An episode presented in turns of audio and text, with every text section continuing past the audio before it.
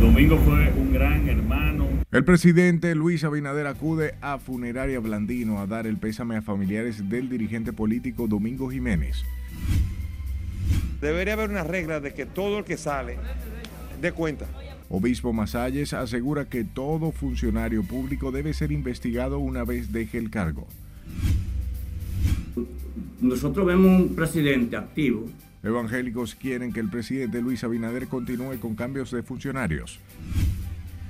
Pero ya todo está alineado prácticamente. Dirigentes del PRM afirman decisiones sobre presidencias legislativas ya están tomadas. En realidad eso sí impacta y motiva un poco. Choferes del transporte público valoran subsidios de los combustibles. Y Ministerio de Hacienda aclara que todos los juegos de azar deben pagar impuestos.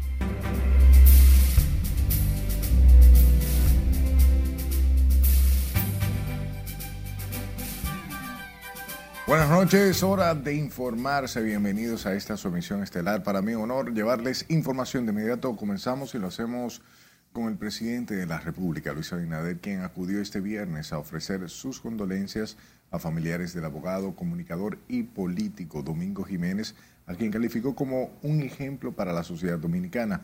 A la funeraria también fueron amigos, demás parientes y compañeros de partido quienes aseguran Jiménez constituyó un ente importante en la vida política del país. Lencia Alcántara con los detalles. Gran dominicano, defendiendo siempre los mejores principios. Domingo fue un gran hermano. Con un hombre de principios y conducta intachable, fue valorado por el primer mandatario Luis Abinader, el fenecido dirigente de la Fuerza del Pueblo Domingo Jiménez, quien falleció tras perder la batalla en contra del cáncer. Un gran padre, hijo, y la verdad que fuera de cualquier tema político, lo cual nunca coincidimos, pero mantuvimos una amistad, eh, la cual me sentía muy orgulloso de tenerla. Y repito, fue un dominicano siempre defendiendo los mejores principios y también defendiendo la democracia. Es una pena, un luchador de un año luchando contra una enfermedad, luchando verdaderamente. Al ofrecer condolencias a sus familiares, el jefe de Estado también destacó la importancia del abogado en la política del país. Más temprano también acudieron al velatorio de Jiménez el presidente de la Fuerza del Pueblo Leonel Fernández, así como otros miembros de esa organización política, quienes destacaron sus cualidades en todas las áreas. Domingo es un hombre de múltiples dimensiones.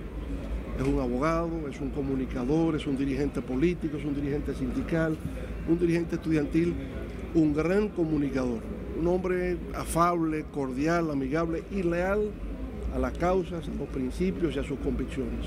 Fue un político respetado por todos, oposición, oficialismo, tenía amigos en todos lados. Y es una gran pérdida eh, de un gran ciudadano dominicano, pero también un gran político que entregó su vida eh, y sus ideales a las mejores causas de nuestro país. Dedicado al ejercicio de la política sobre la base de las ideas, sobre la base del compromiso, sobre la base de los mejores valores. Yo tenía una relación de amistad con Domingo Jiménez y sin importar cualquier diferencia de coyuntura, siempre estaba presente, el abrazo fraterno, la consideración y el compromiso con los valores nacionales por encima de cualquier cosa. Jiménez falleció el pasado 30 de julio en Nueva York debido a los problemas de salud que lo tuvieron aquejado varios meses y sus restos llegaron al país este pasado jueves 4 de agosto. Los restos del dirigente de la Fuerza del Pueblo estaban siendo velados en la capilla A de la funeraria Blandino de la avenida Abraham Lincoln y serán enterrados este sábado en el cementerio Jardín Memorial a las 2 de la tarde. Lenzi Alcántara, RNN. Paralelo a esto, el obispo de la diócesis de Baní, Monseñor Víctor Masalles, consideró este viernes que todo funcionario que abandone la función pública debería ser investigado y auditado como normal, como norma general para evitar así además escándalos de corrupción. En otro orden, Masalles manifestó preocupación por la designación de funcionarios con perfiles no adecuados para ejercer el rol encomendado. Regla de que todo el que sale dé cuenta y se investigue, para que no sea un cuestionamiento en sí a uno, sino para que todo, porque están los calladitos, que a lo mejor calladito, calladito, sale una investigación tremendo a la crán. El obispo de la diócesis de Baní habló en estos términos al acudir a dar el pésame a los familiares del dirigente político y ex regidor de Santo Domingo, este Domingo Jiménez. Y el presidente del Consejo Nacional de la Confraternidad de Pastores Evangélicos, el pastor Adolfo Mateo, pidió al presidente Abinader continuar con los cambios de esos funcionarios que tienen el gobierno paralizado. El pastor evangélico explicaba que el mandatario debe llevar un tren gubernamental de servidores que imiten su capacidad de trabajo y cercanía con el pueblo. Nosotros vemos un presidente activo, virtuoso, pero cuando usted analiza después de ahí, como que usted ve una, parálisis, como que usted no ve la, misma, la, misma energía que tiene el presidente. Después de ahí, sentando algunos funcionarios que hemos, mencionado, eh, usted ve el asunto eh, como un poco detenido y se necesita arrancar. El evangélico valoró como positivo el crecimiento de la economía en 5.6%, como lo reseña el Banco Central. El pastor Adolfo Mateo solicitó al mandatario además la ampliación de los programas sociales y el apoyo solidario para que la población mitigue la carestía de la vida. Hablemos del nuevo director del Instituto Postal Dominicano, quien se comprometió a cambiar la imagen de la institución que en últimos años ha sido un blanco de ataques por constantes denuncias de escándalos de corrupción y mal manejo administrativo. Eric Guzmán dijo que se centrará en mantener la ética y transparencia de la entidad. Es nuestro compromiso encabezar esta gestión tomando como pilares fundamentales la transparencia, la eficiencia y la calidad en el servicio y el gasto. El director del Impostdom fue posicionado la mañana de hoy por el ministro de Obras Públicas de Línea Ascensión en su calidad de presidente del Consejo del Instituto Postal Dominicano en un acto en la institución al que asistieron empleados y cercanos a Eric Guzmán. El miembro de la dirección ejecutiva del Partido Revolucionario Moderno, José Bertico Santana, informó que todo está claro sobre los nuevos bufetes directivos en la Cámara de Diputados y el Senado de la República, aunque será el próximo martes cuando se dará a conocer la decisión. El también diputado PRMista destacó que los legisladores del partido siempre se ponen de acuerdo. Estaba muy bien, se propuso para el próximo martes, simplemente para escuchar a los que aspiraban, pero ya todo está alineado prácticamente, pero simplemente hay que esperar el martes que la dirección ejecutiva tome la decisión final ya de lo que va a hacer. Recuerda que tanto Eduardo Estrella, presidente del Senado, como Alfredo Pacheco de la Cámara de Diputados expresaron que acogerán lo que decía el partido sobre los bufetes directivos. A fin de prevenir incrementos en los precios de los combustibles y evitar que sean transferidos al consumidor final, el gobierno ha destinado más de 20 mil millones de pesos en subsidios a los derivados en los últimos meses. Con este tema, Jesús Camilo. En realidad eso sí impacta y mortigua un poco. El subsidio a los combustibles representa para el gobierno una inversión de más de 20 mil millones de pesos a la fecha, lo que busca evitar que las alzas en el precio del barril del petróleo sea transferido a los consumidores locales.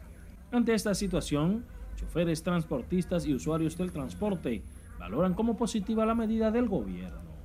Yo lo veo bien porque por lo menos si él suicidia eh, el combustible, el, precio de los pasajes puede bajar y se sabe que el sueldito que, tenemos no nos dan eh, para mantener esos pasajes así. Recuerda que todos los minibuses ni todos los autobuses son de gasoil, si no hay de gas que no tiene subsidio. Estamos hablando que al final el 60% está en déficit, eh, pero la situación económica que está viviendo el país no permite bajo ninguna circunstancia que los transportistas ni el sistema de transporte aumente el pasaje. Afirman que la disposición contribuye a aliviar la economía personal de la gente y mantiene la estabilidad en los precios de los productos de la canasta familiar. No, eso está bien, nosotros seguimos con el pasaje normal igual, pero si lo aumenta, tenemos que aumentar nosotros también, porque nos lleva a un extremo a aumentarlo. Si baja el combustible, ya hay forma de manejar toda la vaina, porque el pavo es cuando tú tienes que echar 2.000 para llegar a eso, a buscar víveres. El gobierno reiteró que mantiene el subsidio a los carburantes para evitar dramáticos aumentos en el mercado local. Evitando con esto que la gasolina premium suba en 20 pesos, que la regular lo haga en casi 30, que el gasoil regular lo haga en casi 60 pesos por galón, mientras que el óptimo aumente alrededor de 65 pesos por galón. Precisó que con esta medida se frenan las alzas en el precio de los diferentes tipos de combustibles. Jesús Camilo RNN. Sepa que la Dirección de Casinos y Juegos de Azar del Ministerio de Hacienda notificó a la Federación Nacional de Bancas de Lotería que todos los contribuyentes del sector tienen la obligatoriedad de pagar impuestos conforme a la ley 139-11. El aviso de la entidad se da luego de la notificación de FENABanca mediante el acto de alguacil en el que se oponen a que el Estado cobre impuestos a todos los dueños de bancas establecidos que se, acogería, eh, se acogieron o se acogerán al proceso de la regularización de las mismas. En ese sentido, todos los contribuyentes que se acogieron al plan de regularización tienen la obligación del pago tributario en vista de que en sus declaraciones juradas declaran la operatividad de sus bancas. Obtenga informaciones como esta relevantes para su conocimiento en nuestra página web rnn.com.de al igual que la red de su preferencia. Busque nuestro usuario arroba noticias rnn. Sus denuncias son importantes. Envíelas a este número de WhatsApp 849-268-5705 y escúchenos en podcast. Estamos en Spotify, Apple Podcasts, Google Podcasts como Noticias RNN. Es tiempo de nuestro primer corte al volver detalles sobre la muerte de un nacional haitiano en la frontera. Y aplazan para este miércoles conocimiento de medida de coerción contra acusado de asesinar odontóloga. Ya regresamos.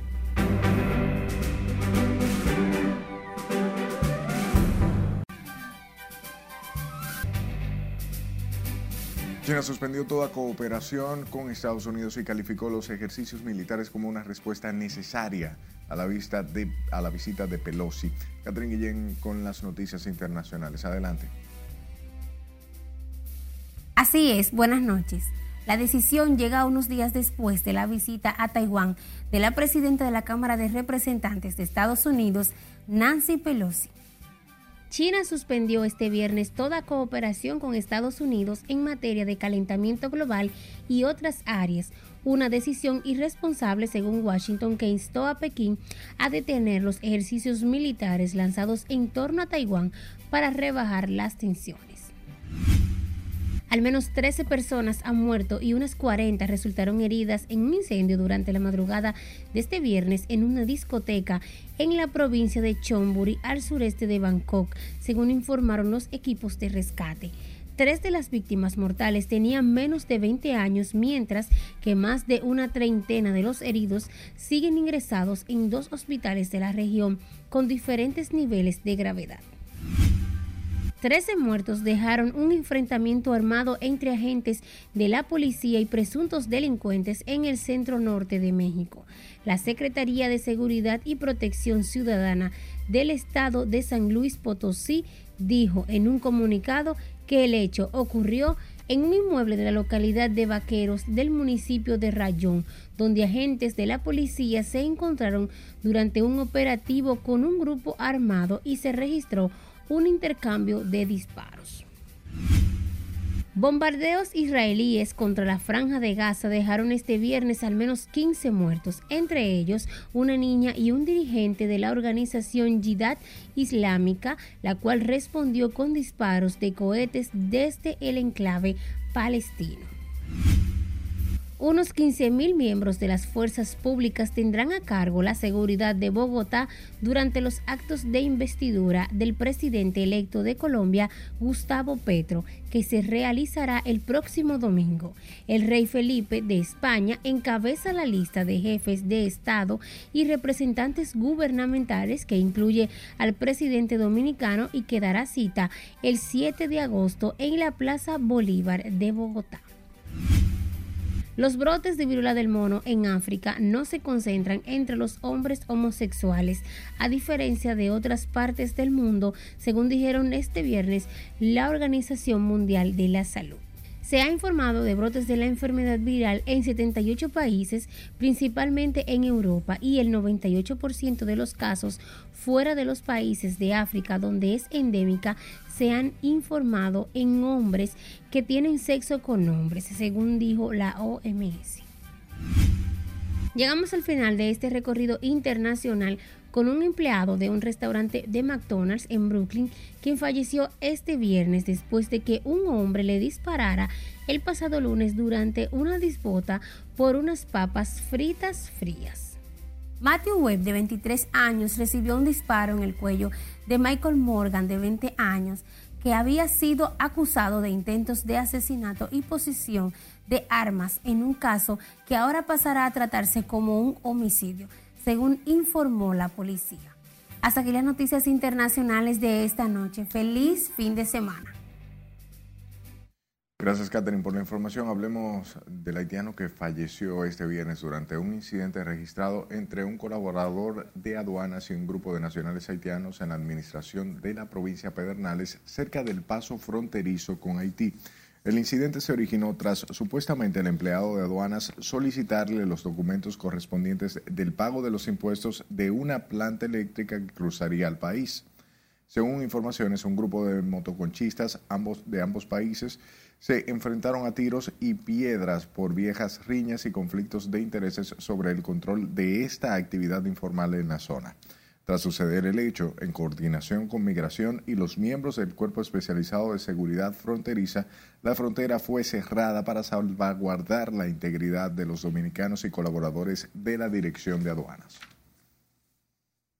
Pasamos a Monseñor Noel, donde llegó la madrugada de este viernes desde los Alcarrizos la maquinaria que ayudará al rescate de los mineros que se encuentran atrapados en la mina Cerros de Maimón. Denzel Alcántara volvió a trasladarse al lugar y aquí están los detalles. Eh, darle aliento a los muchachos.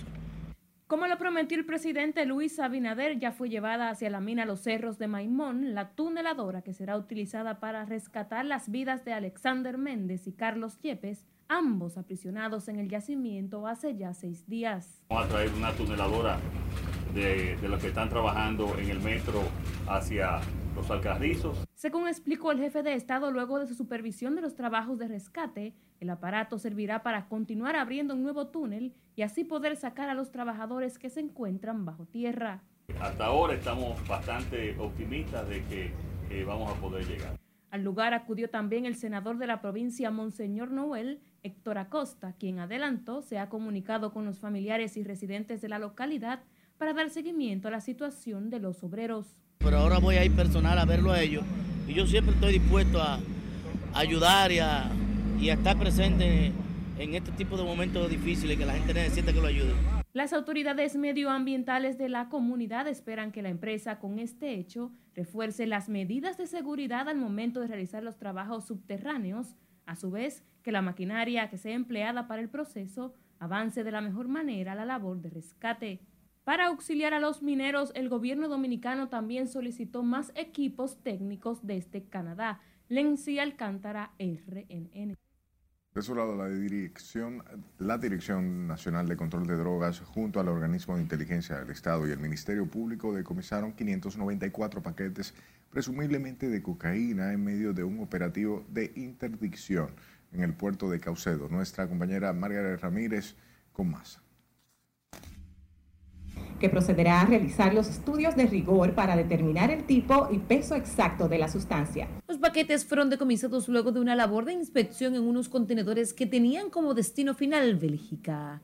La voz de alarma la dieron los agentes antinarcóticos, efectivos militares y unidades caninas que detectaron la sustancia extraña. Tras abrir el contenedor en una carga de tabacos, se ocupó en su interior 22 fardos conteniendo los 594 paquetes de la sustancia. El Ministerio Público y la DNCD han iniciado una investigación en torno al caso y conforme avance el proceso se estarán ofreciendo mayores detalles. En el operativo participó la Seguridad Militar del Puerto Multimodal Caucedo, agencias de inteligencia del Estado y bajo la coordinación del Ministerio Público. Las autoridades dominicanas han continuado asestando golpes importantes de redes de narcotráfico nacional e internacional que intentan utilizar nuestro territorio para sus actividades ilícitas. En lo que va de año, las autoridades dominicanas han confiscado más de 22 mil kilogramos de cocaína, marihuana, crack, éxtasis, entre otras sustancias. Los 594 paquetes fueron enviados al INACIF para determinar su peso. Margaret Ramírez, RNN.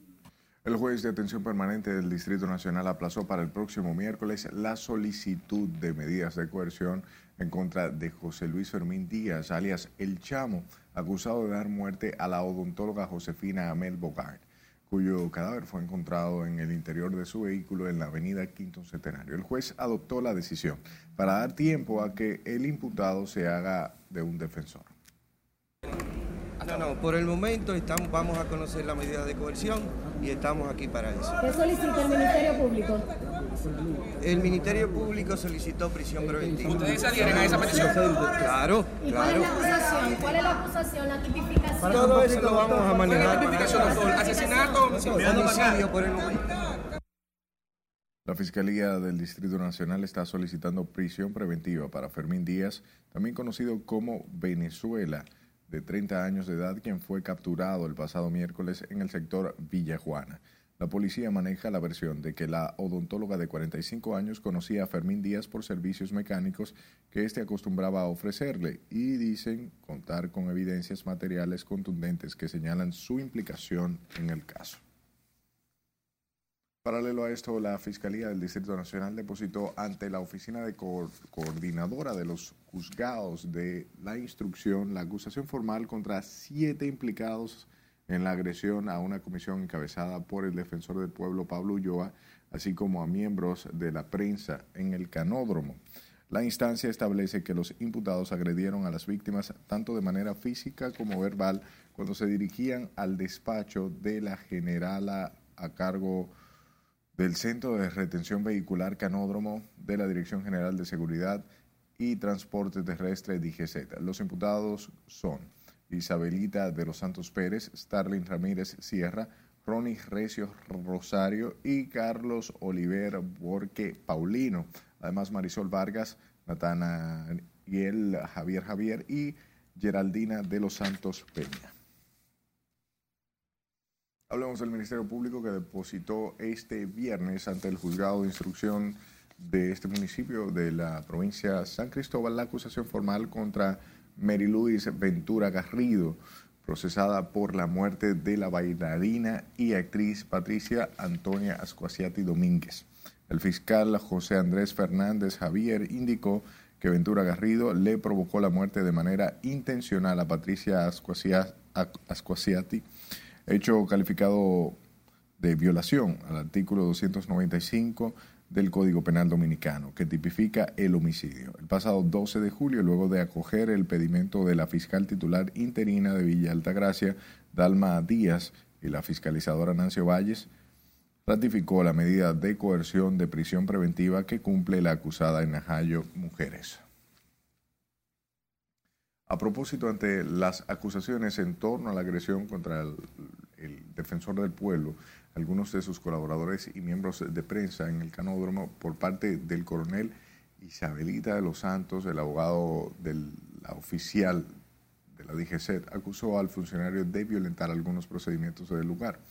El profesional del derecho precisó que el defensor del pueblo, Pablo Ulloa, violó los artículos 18 y 27 de la ley 19-02 que rige su propia institución y garantiza el debido proceso. debe entender que con un cargo constitucional no se puede relajar. Y él tiene que estar consciente y las autoridades de que la coronel Isabelita de los Santos no fue a buscar problemas a la Defensoría del Pueblo.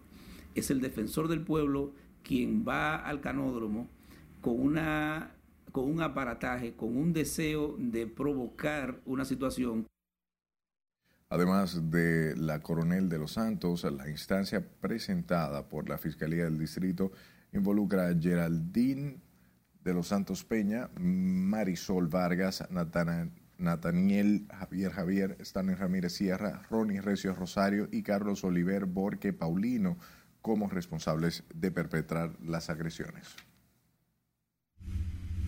Vamos a otro corte comercial. Al regreso le contamos cuándo se llevará a cabo el décimo censo nacional. La gente tiene que ser más consciente. Y en Santo Domingo estos residentes se quejan nuevamente por la falta de recogida de basura. Esta es la emisión estelar de Noticias RNN.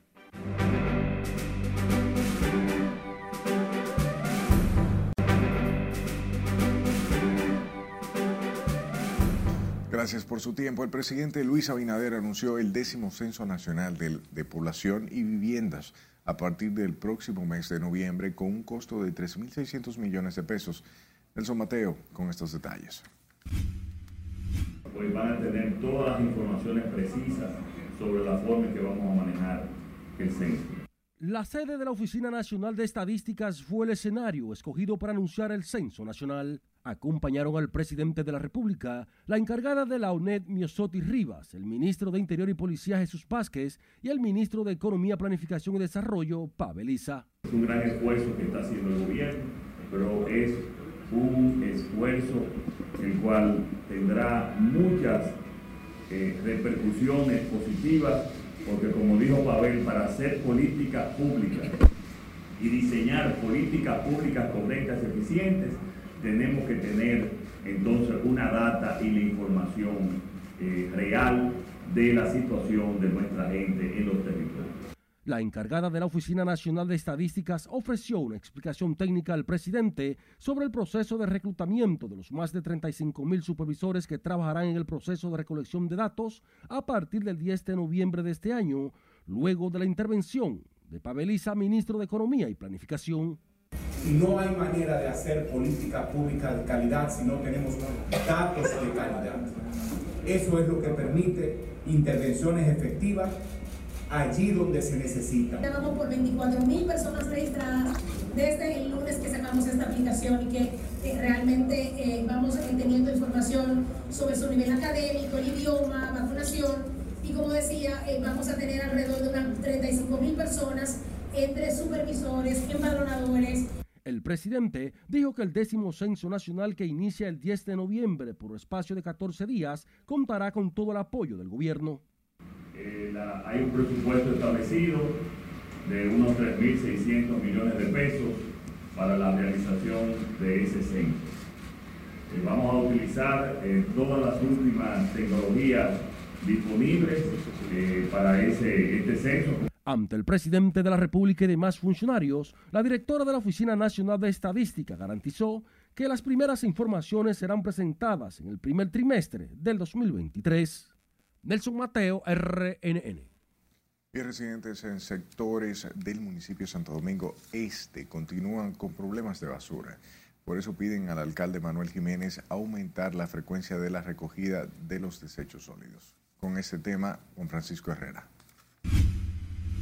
Lo que no estamos acostumbrados a tirar basura en la esquina, entonces tenemos que chupárnosla aquí. Los vertederos improvisados en los sectores de Almarrosa Segunda, en Vivienda, Jainamosa, El Almirante, Los Frailes, El Tamarindo y Mendoza preocupa a quienes viven en esa zona de Santo Domingo Este. Reclaman más frecuencia de los camiones recolectores para evitar el cúmulo de basura. Hay algunos que solo se limitan a recoger la basura de ahí de la esquina y por ahí mismo siguen. No sé cuáles son las, son las rutas que le, que le tocan a cada uno, pero lamentablemente esa es la situación. Porque no hay donde tirarle en parte ni nada y tampoco se puede quedar dentro de la casa. Y también cuando pasan, si tú no le das su cuarto, no se paran a veces, a veces pasan por lado, hay que llevarle, darle dinero, darle algo.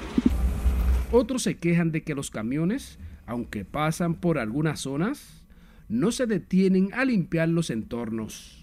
La gente tiene que ser más consciente, pero que también deben por lo menos establecerle un horario y, olvidar el picoteo, porque tú sabes que la gente recoge la basura, pero ellos mayormente tienen su sitio marcado, donde si tú no le das, te quedaste con ella. ¿Se descuidan de algunas Pero claro que sí. Sin embargo, el alcalde Manuel Jiménez pidió paciencia a los municipios ante los inconvenientes que han generado las lluvias de los últimos días, complicando la situación. Cuando Duquesa tiene problema, el ayuntamiento tiene problema, porque la basura se lleva a Duquesa. En estos días, si usted pasa por Duquesa o busca las noticias, se encontrará que hay una gran congestión por la dificultad para verter la basura en Duquesa.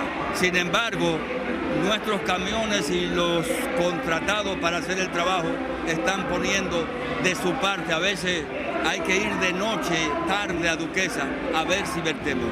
El alcalde de Santo Domingo Este manifestó además que se recogerá gradualmente la basura en cada uno de los sectores de ese municipio. Juan Francisco Herrera, RNN. El ministro de Obras Públicas informó que agilizan los trabajos para permitir el acceso al vertedero de Duquesa y que los camiones depositen los desechos de la capital sin mayores inconvenientes. Con la historia dice Aquino. Poder habilitar a lo que se continúa trabajando con lo que deberá de ser la solución definitiva. Recientemente el Ministerio de Obras Públicas, Medio Ambiente y las alcaldías acordaron intervenir las calles de acceso al vertedero de Duquesa, el más importante botadero de basura del país.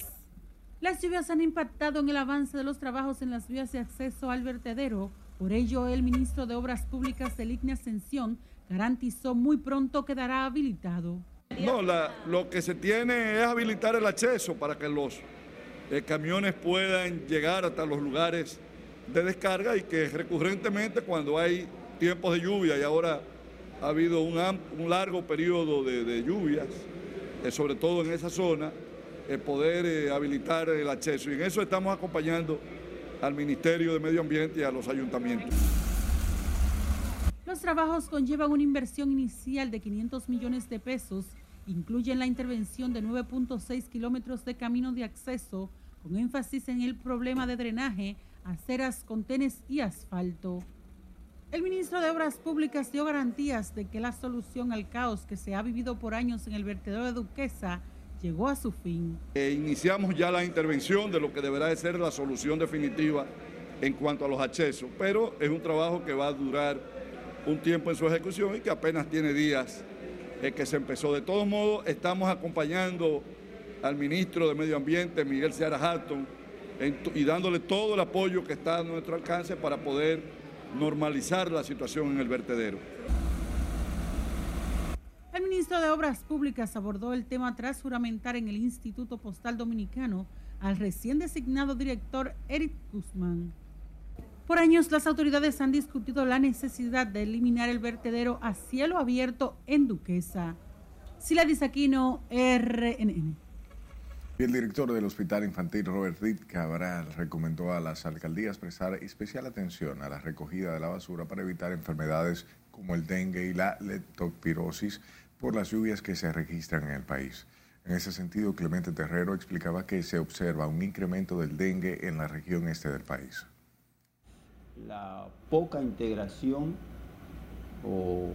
de las instituciones que tienen que ver con el saneamiento básico, la recogida de basura, las organizaciones comunitarias y la participación de las personas, que cada quien tiene que, de manera individual, tener un medio ambiente limpio, porque si no, eso afecta a la salud de los miembros de la familia. El boletín epidemiológico registra 15 decesos por dengue y 3.394 casos de la enfermedad tras las lluvias y altas temperaturas que son un caldo de cultivo para la proliferación del mosquito Adeus Aedes aegypti. Espacios adecuados para practicar deporte. Es momento de nuestra última pausa. Al volver le contamos dónde la vicepresidenta Raquel Peña inauguró dos clubes deportivos que ha apoyado Free Roche, estamos en la calle de nuevo. Y el urbano Roche RD sale de prisión y anuncia concierto en el Olímpico para celebrar libertad. No le cambie.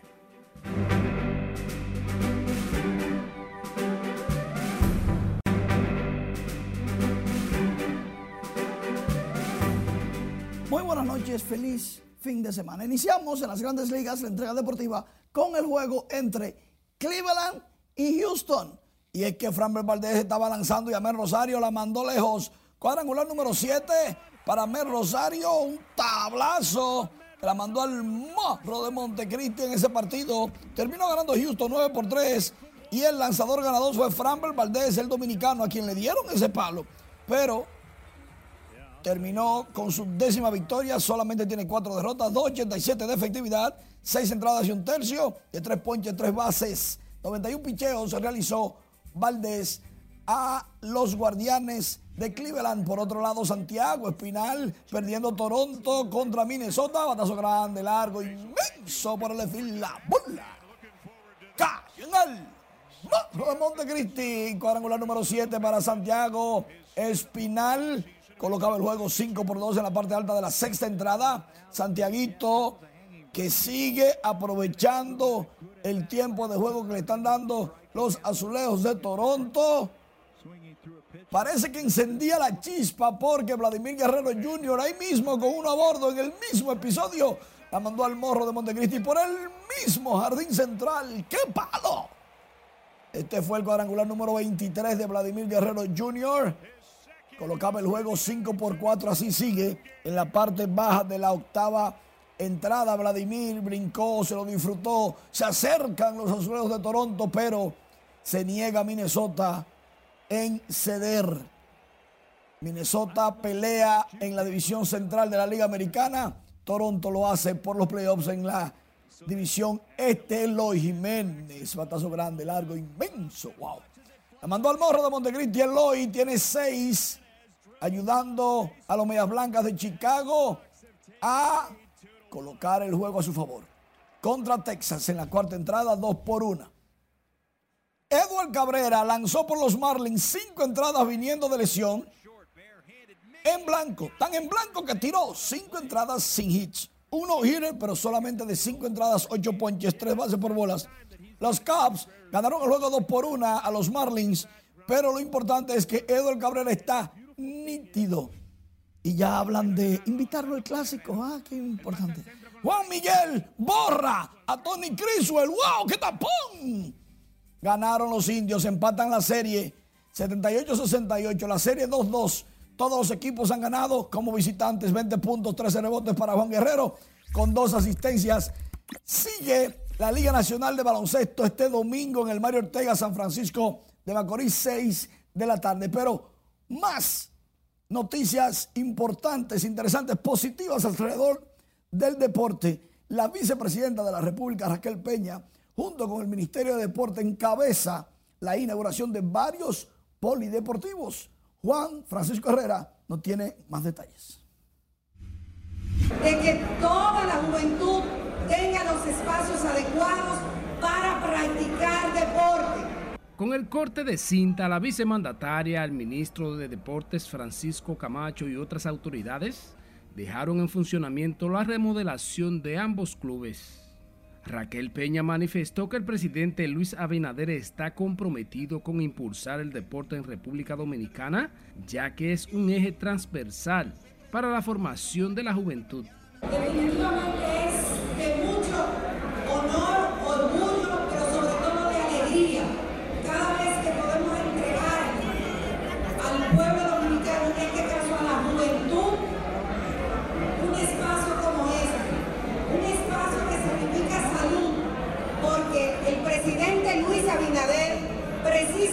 Lo que busca es cumplir su palabra empeñada con la juventud.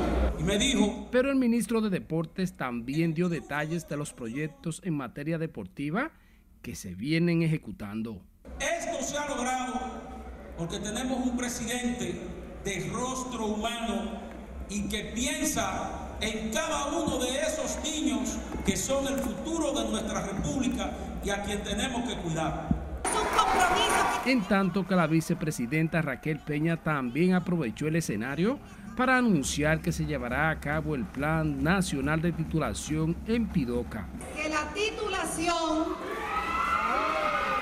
estará en los próximos días ya entregándose y terminando todo el proceso de titulación del barrio Pidoca.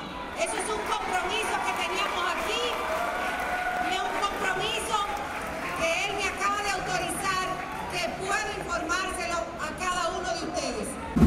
El gobierno anunció además que en las próximas semanas inaugurarán otros polideportivos en distintos sectores del país. Nuestra vicepresidenta Raquel Peña. Juan Francisco Herrera, RNN. Hablamos de la alcaldía del Distrito Nacional que realizó este viernes una Eucaristía en la Catedral Primada de América por la conmemoración del 524 aniversario de la fundación de la ciudad de Santo Domingo. Durante la Eucaristía, la alcaldesa de la capital, Carolina Mejía, agradeció a todos los colaboradores por su dedicación, compañía y apoyo ante los retos asumidos para la mejoría de la ciudad. Agradecemos a cada uno de los colaboradores del ayuntamiento. Nosotros hemos podido demostrar el amor tan grande con el que día a día nos levantamos a servir porque justamente somos nosotros lo que ganamos más de este servicio que damos, expresó la alcaldesa Carolina Mejía. Con esta ceremonia de acción de gracias, el ayuntamiento da inicio a la lista de actividades que se efectuarán por motivo de la fundación de Santo Domingo el 5 de agosto de 1498. Hablamos del cantante urbano Aderlis Ramírez Oviedo, mejor conocido como Roche RD, que anunció este viernes que realizará un concierto en el Centro Olímpico en, los próximos días, celebrando su salida de la prisión. El GUAC, como también es conocido, el artista fue apresado por supuestamente agredir sexualmente a un adolescente de 16 años. Un saludo a los urbanos que me han apoyado. Todos los artistas son míos, en verdad. Y todo el que ha apoyado Free Roche, estamos en la calle de nuevo, tú sabes. Tengo ratico que salir, en verdad, lo que estoy es chilling. Tú sabes, sin mucho paquete, mentira. ¿Qué aprendiste de todo este proceso? No, en verdad que la libertad es bacana, hay que valorarla, en verdad. Yo he pasado por muchas pruebas, esta es una pruebita más que papá Dios me puso. Él sabe que yo soy hijo de Dios. Aderly Ramírez dijo a la prensa que este proceso fue una prueba más en su carrera, lo que, según él, le servirá para cambiar de ambiente y seguir superándose cada día.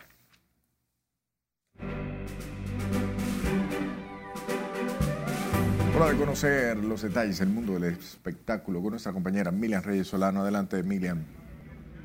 Gracias, buenas noches. El Ministerio de Cultura anuncia la próxima temporada sinfónica 2022. Todos los detalles a continuación. El Ministerio de Cultura anunció la programación de la temporada sinfónica 2022 de la Orquesta Sinfónica Nacional, que se celebrará entre el 17 de agosto y el 9 de noviembre del presente año. No fue hasta el año pasado que retomamos la temporada sinfónica y paradójicamente los conciertos se vendieron un mes antes todos, con una sala prácticamente repleta de gente.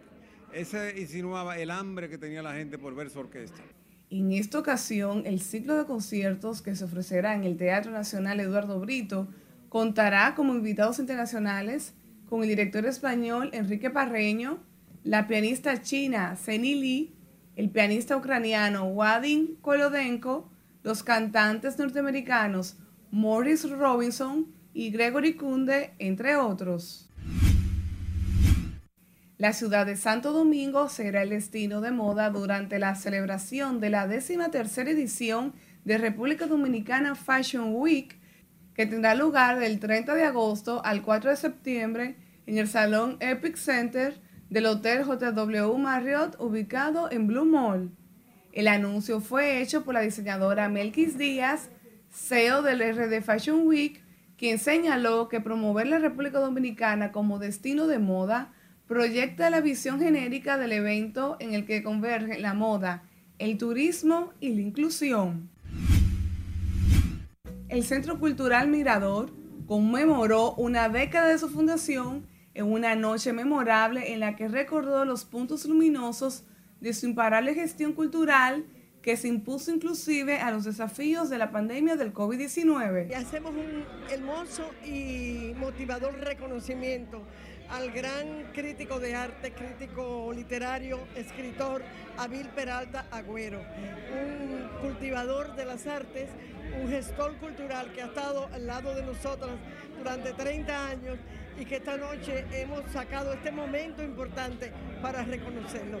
El acto de apertura estuvo encabezado por Juan Guerra, Purísima de León de Guerra, Verónica Ascensión, junto a galeristas, reconocidas figuras de la plástica dominicana, artistas que forman parte de la colección permanente y los que han expuesto sus obras en sus salas en estos 10 años.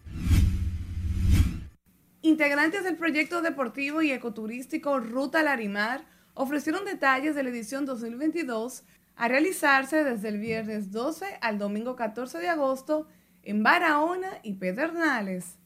El recorrido contará con más de 500 participantes, incluyendo unos 200 representantes procedentes de Puerto Rico y Estados Unidos y unos 30 de Haití. Un paseo familiar de promoción ecoturística de la región Enriquillo, de manera específica de todos los recursos naturales y hermosos que brinda la zona de Bahía de las Águilas, Pedernales. La Ruta Larimar se ha convertido en el único evento de la región Enriquillo con un enfoque 100% de promoción ecoturística que atrae a cientos de turistas nacionales e internacionales apasionados por el turismo de montaña, playas y ríos a través de la práctica del deporte off-road, todoterreno, en todas sus modalidades. En su última edición, la Ruta Larimar recibió a más de 320 participantes, incluyendo grupos de Haití y Puerto Rico. Hasta aquí diversión, feliz fin de semana. Gracias Miriam por la información y siempre las gracias a usted por su atención. Buenas noches.